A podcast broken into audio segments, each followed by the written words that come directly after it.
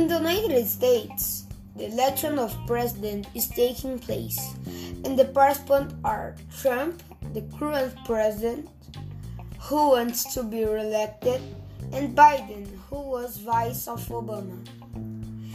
In a matter of votes, Biden is ahead with only 70 votes left to win because to be elected president 270 votes in favor of him are needed, and he has 253.